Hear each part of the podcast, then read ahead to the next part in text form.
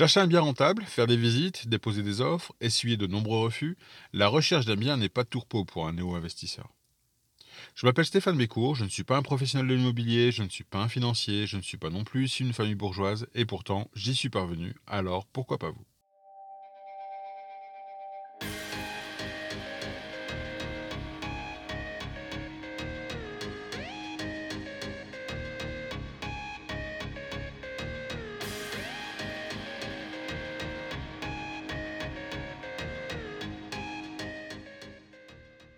Un immeuble locatif à la campagne.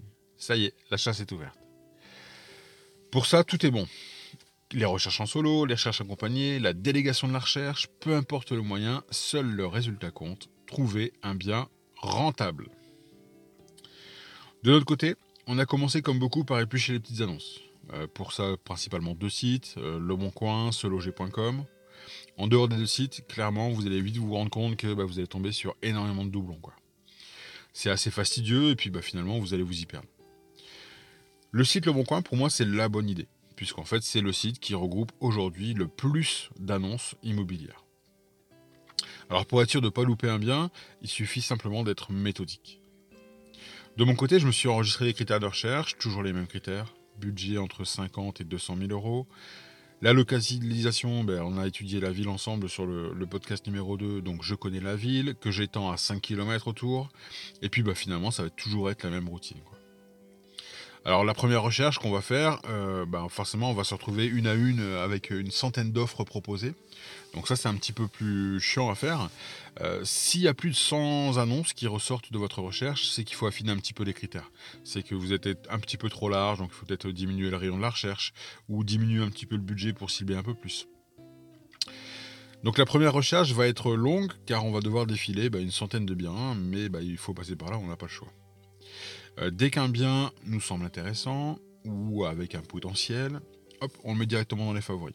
Je euh, je perds pas de temps à cette étape-là pour lire le détail de l'annonce. Pour l'instant, je m'arrête principalement au gros titre, aux principales photos. Je lis rythmement vite fait en diagonale, mais c'est tout. Euh, suite à ce premier filtre, on va donc se retrouver avec 20 à 30 biens, on va dire, qu'on a estimés comme étant intéressants puisqu'on les a mis en favoris. Et donc on va devoir affiner. Donc de la même façon, on va être méthodique. De mon côté, j'utilise un fichier Excel qui est plutôt bien ficelé, où j'indique bah, les surfaces, les prix, les honoraires, les différentes infos, comme les taxes foncières, le nombre de logements, etc. Et puis bah, grâce à ça, le fichier en fait me simule l'échéance de crédit nécessaire au financement. Ça me donne déjà une première indication. J'indique les loyers que j'imagine grossièrement pouvoir récupérer. Et puis bah, là, le fichier du coup me sort le taux de rentabilité brut et le cash flow net attendu. Donc c'est plutôt pratique, au moins ça permet vraiment de ne pas partir dans, tous les sens.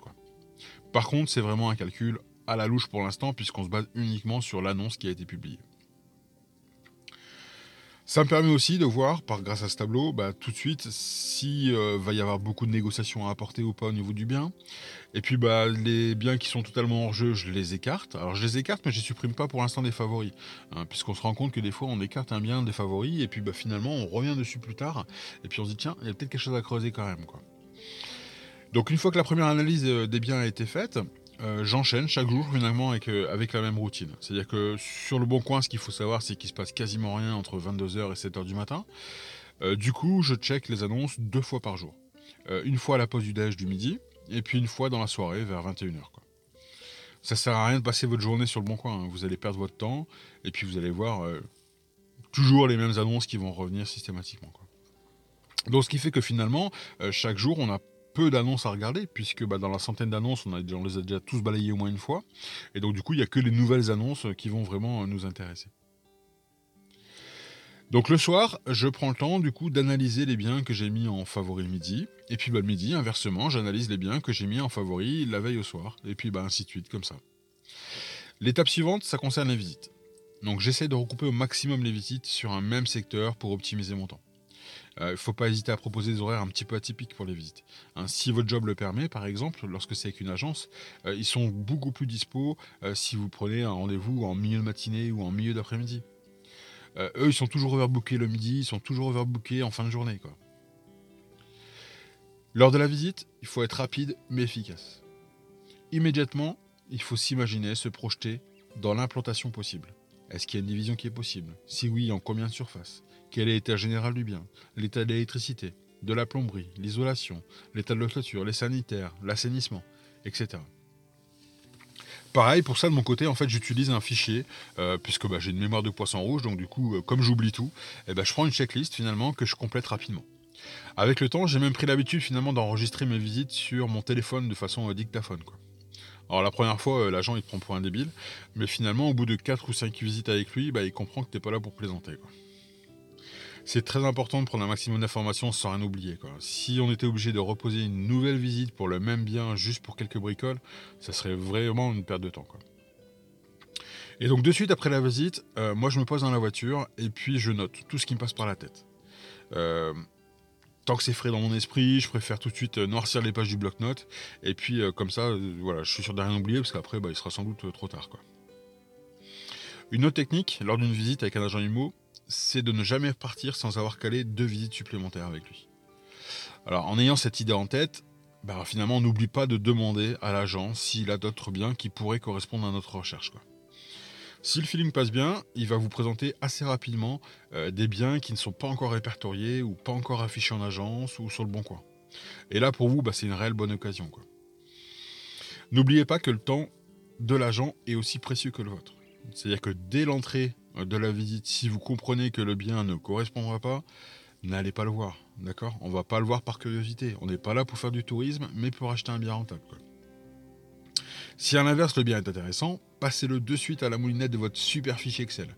Torturez-vous l'esprit un maximum pour obtenir les chiffres les plus justes. Euh, vous devez à ce stade imaginer combien de logements vous pourrez obtenir après travaux, quel type de logement, si on est sur du T1, T2, T3, etc. Quel loyer vous pouvez envisager, et donc là, bah, merci au notaire de l'épisode numéro 2, puisqu'il nous a déjà donné des fourchettes de prix par, par type de logement. On connaît les taxes, on connaît les travaux euh, gros œuvres, on va dire, tout ce qui va être toiture, etc. Pour affiner le chiffrage, on se base aussi sur un montant de budget, on va dire. Alors généralement, moi, je pars aux environs de 800 à 1000 euros du mètre carré. Euh, voilà, si c'est pas des gros gros œuvres, 800 ça peut être suffisant. Euh, s'il y a vraiment beaucoup de boulot, il faut plutôt compter 1000 euros du mètre carré. Comme ça, ça nous donne une fourchette. Le super fichier Excel va commencer à parler un peu plus précisément finalement et euh, permet d'obtenir bah, quel est le taux de rentabilité brute par exemple. Alors pour ceux qui ne connaissent pas, hein, le taux de rentabilité brute c'est simplement la somme des loyers de l'année que vous divisez par la valeur du bien. Donc la valeur du bien c'est la valeur d'achat plus les travaux. Pour un bien sans copro, moi j'essaie de viser au-dessus de 8% pour commencer à dégager une rentabilité. On sait que voilà, le point d'autofinancement, il se trouve aux alentours de 7-8%. Donc au-delà de 8%, généralement, on arrive à dégager de la rente. Chaque point que vous allez gagner sur la rentabilité, bah forcément, ça donne de la rentabilité supplémentaire, ça donne du cash flow positif en plus à la fin de chaque mois ou à la fin de chaque année. Et donc du coup, on va se retrouver euh, sur une, bonne dizaine généralement de biens visités, avec deux ou trois qu'on passera dans le fichier Excel parce que bah, en valent vraiment la peine. Mais donc ça voudra dire aussi qu'il y a quand même 6 ou 7 euh, dossiers qui, qui ne retiendront même pas notre attention. Et à la limite, c'est pas grave. Plus vous allez visiter les choses et plus vous allez aiguiser votre œil finalement euh, pour bien voir les bonnes choses, les bons éléments, le bon aménagement, etc. Donc de notre côté, c'est exactement cette démarche-là qu'on a, qu'on a effectuée euh, pour trouver le bien qui correspondait. Ah, je vous fais un petit pitch. ancien haras, partiellement réhabilité, comprenant un logement T3 complètement rénové et une grange d'environ 180 mètres carrés disposée en deux niveaux avec dalle béton. Toiture neuve sur l'ensemble de l'installation. Prix du logement rénové. Alors le logement tout seul, hein, le T3, 100 000 euros affichés. Prix de la grange non défini, faire offre. Alors après une première visite en direct avec le propriétaire, le potentiel me paraît bien sympa. On a possibilité de faire 3 T3 supplémentaires en plus du T3 qui est déjà loué 600 euros hors taxe. Hors taxe, hors charge, c'est pareil.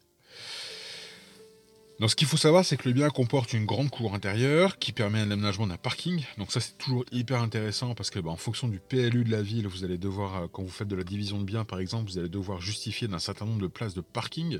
Et donc le fait d'avoir une grande cour intérieure qu'on peut aménager en parking, c'est nickel. Nous, de notre côté, on se projette, on s'y voit. Il nous faut absolument ce bien. Le fichier Excel prévoit une enveloppe de travaux de 144 000 euros pour un loyer potentiel de 2400 euros hors charge.